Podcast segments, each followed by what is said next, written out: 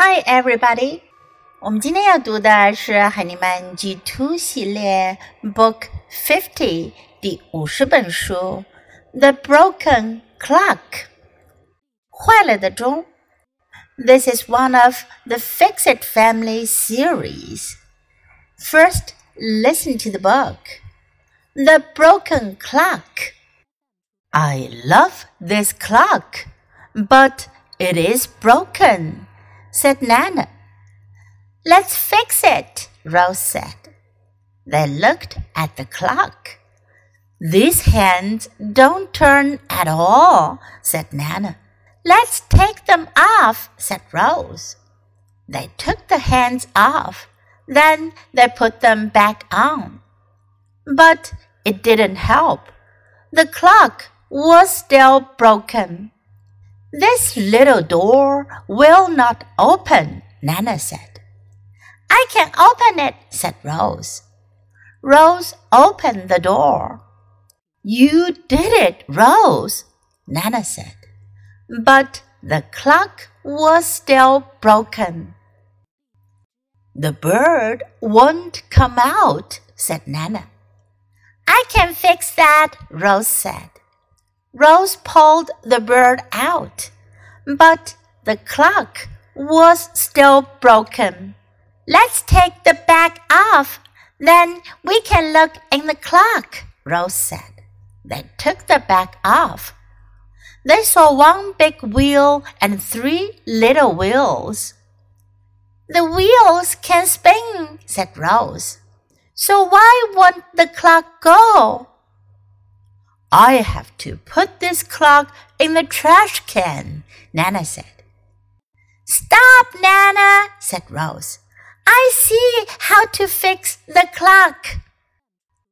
And she did. 这个故事讲的是小女孩 Rose 和她的 Nana。Nana 的意思呢是奶奶或者外婆。Rose 和奶奶想要修一个 broken clock 坏了的钟，clock 时钟，broken 是说东西坏了，出故障了，有毛病了。I love this clock, but it is broken," said Nana. 奶奶说了，我喜欢这个钟，可是它坏了。Let's fix it, Rose said. Fix 的意思呢是修理。Rose 露丝就说了，我们来修好它。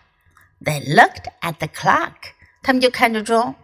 These hands don't turn at all," said Nana. Hand 原来是指手，hand 也可以指钟表上的指针。奶奶就说了，这些指针根本就不会动。Turn 转动，don't turn at all 一点都不会转。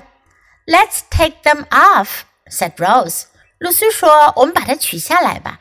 Take 什么什么 off。”是把什么拿开、拿掉。They took the hands off，他们就把指针取了下来。Then they put them back on，然后他们又把它上了回去，放了回去。But it didn't help. Help 在这里呢是指有帮助、有改善。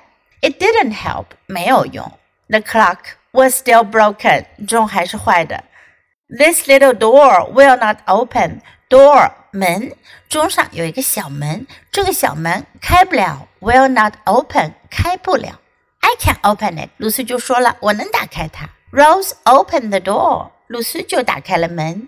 You did it，Rose，奶奶就夸奖她了。You did it，你做到了，你成功了。You did it，如果别人做好了什么事情，你就可以说 You did it，你做到了，你成功了。But the clock was still broken. 可是钟呢还是坏的，走不了。The bird won't come out," said Nana. 这个钟呢是那种布谷钟，每到整点会有一只小鸟从小门里出来，然后报时的。奶奶说：“这个鸟它不出来。” I can fix that, Rose said. 露丝说：“我能修好它。” Rose pulled the bird out. 露丝就把鸟给拉了出来。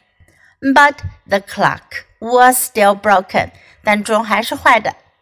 Let's take the back off, then we can look in the clock。露丝就说了：“我们把后盖给打开吧，这样我们就可以看看钟里面了。 They took the bag off. 他们就把后盖给打开了，拿开了。 They saw one big wheel and three little wheels. Wheel 是轮子的意思，在这里呢是指钟表里的齿轮。他们看到有一个大的齿轮和三个小的齿轮。The wheels can spin.